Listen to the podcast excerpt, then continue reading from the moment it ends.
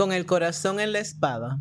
Hola, and welcome to Learn Spanish with Miriam podcast.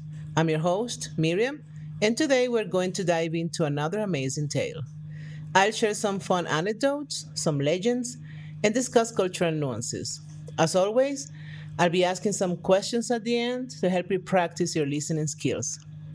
And don't worry, I've got you covered with a transcription, a translation, questions, and answers which you will find in the show notes along with some other options. You can also subscribe to my podcast and help me continue to create more amazing stories like this one. Thanks for your support. Today, we're diving into a fascinating tale called Con el corazón en la espada, with the heart in the sword. It's a fantastic story filled with life lessons. Ready to jump in? Let's go. Vamos. Una vez, en las verdes colinas de Inglaterra, una suave brisa traía un rumor. El dragón ha despertado. Esta no era una historia desconocida para los habitantes de las tierras anglosajonas.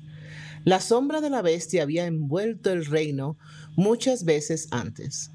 Cada vez un valiente caballero se había enfrentado al dragón, siguiendo el legado del glorioso San Jorge, quien, según cuentan, mató al primer dragón para salvar a una princesa. Esta vez, la amenaza era más formidable que nunca. El dragón, de escamas de un negro azabache, desprendía un fuego etéreo de tonos azules que arrasaba todo a su paso. Sus ojos rojos ardían con furia y su feroz rugido resonaba en las montañas. El rey Edwin, un anciano sabio y bondadoso, estaba preocupado. Sabía que su hija, la princesa Isolda, estaba en peligro. Los dragones siempre han tenido una extraña fascinación por las princesas. Ante el inminente peligro, envió un llamado a través de su reino en busca de un héroe que se atreviera a enfrentarse a la bestia.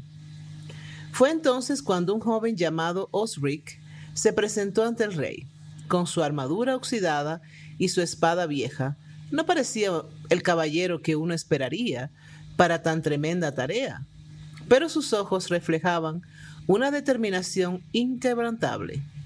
Y el rey, a pesar de sus reservas, le otorgó su bendición. Antes de su viaje, Osric fue a ver a la princesa Isolda.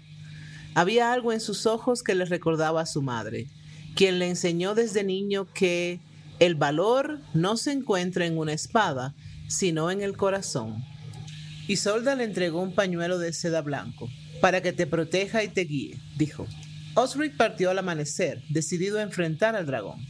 Tras varios días de viaje, encontró la cueva del dragón, un oscuro abismo de donde emanaba un calor sofocante.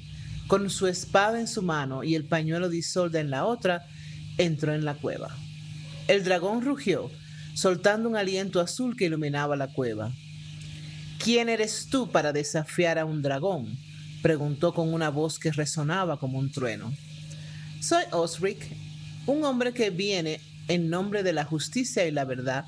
Vengo a detenerte, respondió con voz firme. El dragón rió, su risa resonando en las paredes de la cueva. Oh, ¿Quién crees que puedes vencerme con palabras de justicia y verdad? Eres un tonto. Sin embargo, Osric no retrocedió. Con cada palabra que decía, su determinación se fortalecía. Lucharon durante horas, con la espada de Osric chocando contra las escamas del dragón una y otra vez. Pero por cada golpe que Osric daba, el dragón parecía hacerse más fuerte. Finalmente, exhausto y herido, Osric cayó de rodillas. El dragón se acercó, su aliento azul envolviendo al joven. ¿Ves ahora cuán fútil es tu lucha? Pero en ese momento de desesperación, Osric recordó las palabras de su madre y la mirada en los ojos de Isolda. Sosteniendo el pañuelo de seda, exclamó, No lucho con mi espada, lucho con mi corazón. Y con esa afirmación algo mágico ocurrió. El pañuelo de seda comenzó a brillar con una luz brillante y cegadora, que parecía consumir el aliento azul del dragón. Osric se puso de pie y con un último esfuerzo arrojó el pañuelo hacia la bestia. La luz del pañuelo envolvió al dragón y con un último rugido se disipó en la oscuridad de la cueva, dejando solo a Osric radiante pero victorioso. Osric volvió al reino como un héroe, recibido con desfiles y celebraciones, pero en medio de todo eso solo buscaba una persona. Encontró a Isolda en el balcón del castillo, observando la alegría del pueblo. Has vuelto, dijo ella, una sonrisa iluminando su rostro. Lo prometí, ¿no es así? respondió él, devolviéndole su sonrisa. Y así, la historia de Osric, el valiente y humilde caballero, se unió a la de San Jorge. Pero mientras las generaciones pasaban, la historia cambió. El dragón se hizo más grande, la lucha más larga, la victoria más gloriosa. Pero a través de todas las versiones, una cosa se mantuvo constante, el recuerdo de un hombre con una armadura oxidada y una espada vieja que no luchó con la espada, sino con el corazón. Beautiful story, right? That's all for today. Practice your answers, try repeating them out loud, and don't forget to check the translations and potential responses I've left for you. Any questions? Please leave them on my website, thoughtfulspanish.com. Stay tuned for more captivating stories to boost your Spanish skills. Hasta pronto, su amiga Miriam. And now the questions. Preguntas. 1. ¿Por qué el rey Edwin se sintió preocupado al despertar el dragón? 2. ¿Cómo se describe a Osric cuando se presenta ante el rey Edwin? 3. ¿Qué objeto le entrega la princesa Isolda a Osric antes de su viaje y cuál es su propósito? 4. ¿Cómo reacciona el dragón cuando Osric se presenta en la cueva y le desafía? 5. ¿Qué sucede con Osric y el pañuelo de Isolda durante el enfrentamiento final con el dragón? 6. ¿Cómo cambia la historia de Osric con el paso de las generaciones según el relato final? Okay, if you've been enjoying these immersive language lessons and find yourself eager for more, please consider subscribing to Learn Spanish with Miriam podcast. Your support not only helps the podcast grow, but also ensures that you never miss out on a new episode.